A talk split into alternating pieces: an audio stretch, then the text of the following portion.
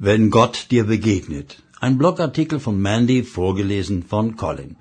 Bei den Einkaufswagen-Chipfinder-Rückmeldungen fällt nicht nur Mandy, auch mir auf, dass es immer mal wieder Menschen sind, die zum ersten Mal ganz bewusst mit Gott sprechen und ihn um ein konkretes Zeichen bitten. Und schwupps, finden sie im Einkaufswagen einen unendlich geliebt Chip oder er begegnet ihnen woanders. Jedenfalls machen sie eine Begegnung, die ihr Herz berühmt. Das Schöne für Mandy und ihr Team von gekreuzigt.de sind die Rückmeldungen. Hier einige davon. Matthias schreibt, das hat mir eine Gänsehaut bereitet. Janine schreibt, bin echt total berührt. Danke für den Chip, er hat mich sehr berührt, sagt Peter. Er hat mich einfach so richtig berührt, sagt auch Selina. Mein Herz ist warm und ich bin so berührt, sagt Gudrun. Gabriela schreibt, ich hatte Tränen in den Augen. Joel, ich war so berührt, dass mir fast die Tränen kamen. Und Ursula stimmt mit ein, für mich ist dieser Chip ein Zeichen gewesen, dass er dabei ist. Und Sophie schreibt, für mich ist dies ein Zeichen Gottes, dass ich genau zu dieser Zeit den Chip gefunden habe. Wie gesagt, das waren nur einige von vielen, vielen Rückmeldungen. Mandy schreibt, nur noch mal zur Erinnerung, es handelt sich um einen Plastikchip. Aber dahinter steckt weitaus mehr, und das hat wohl nicht nur mich überrascht und überzeugt. Ich bin mir sicher, dass Gott durch diese blauen Plastikchips Menschen berührt und ihnen begegnet. Das, was die Menschen damit erleben, ist einfach nur genial. Gänsehautfeeling. Yeah! Ich bin mir übrigens auch sicher, dass es unmöglich ist, Gott zu begegnen, ohne dass es Folgen hat.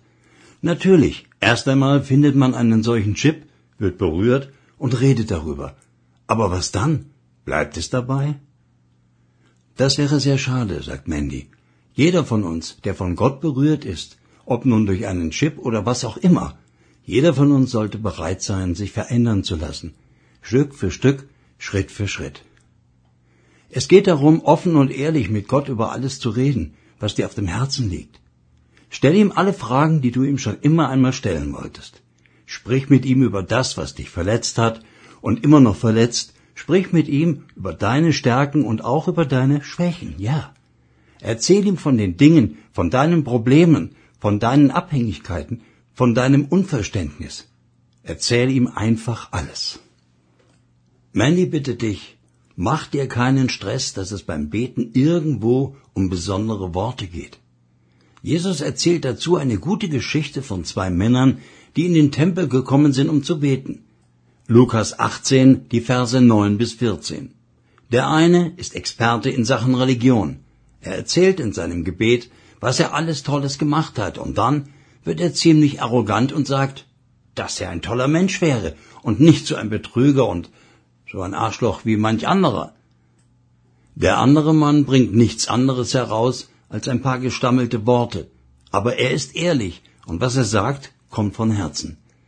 Er sagt, er hat eine Menge Mist gebaut und bittet Gott inständig um seine Gnade und Vergebung.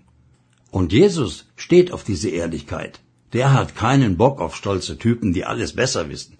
Der Mann, der ehrlich ist und längst nicht perfekt, der berührt Gottes Herz. Gestern Abend, schreibt Mandy, gestern Abend hat sich Paul gemeldet, der einen unendlich geliebt Chip in seinem Rucksack fand. Er erzählte, mit einem guten Kumpel habe ich vorgestern zum ersten Mal so richtig gebetet. Ich habe Gott angesprochen als Papa. Das lag mir schon lange auf der Zunge. Wenn es einen guten Gott gibt, dann will ich Papa zu ihm sagen. Und genau das wünscht sich Gott auch von dir, dass du ihn Papa nennst. Und genau so hat ihn Jesus beim Beten übrigens auch genannt. Das zeigt diese intensive, persönliche und nahe Beziehung zwischen den beiden.